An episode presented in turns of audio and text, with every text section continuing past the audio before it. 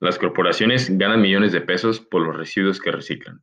En 2018, el Foro Económico Mundial y la Fundación Ellen MacArthur afirmaron en el reporte La nueva economía de los plásticos que las empresas pueden recuperar entre 80 mil y 120 mil millones de dólares al reciclar. En México hay entre 0.01 a 0.25 millones de toneladas métricas de plástico por kilómetro cuadrado en el océano. Ecofriendly Funciona como un proveedor y recolector de materias reciclables y desechos con los cuales distintas industrias pueden operar y producir nuevos productos.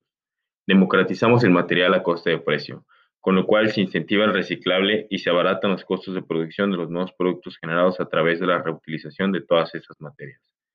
Esta empresa está al servicio de todo tipo de personas.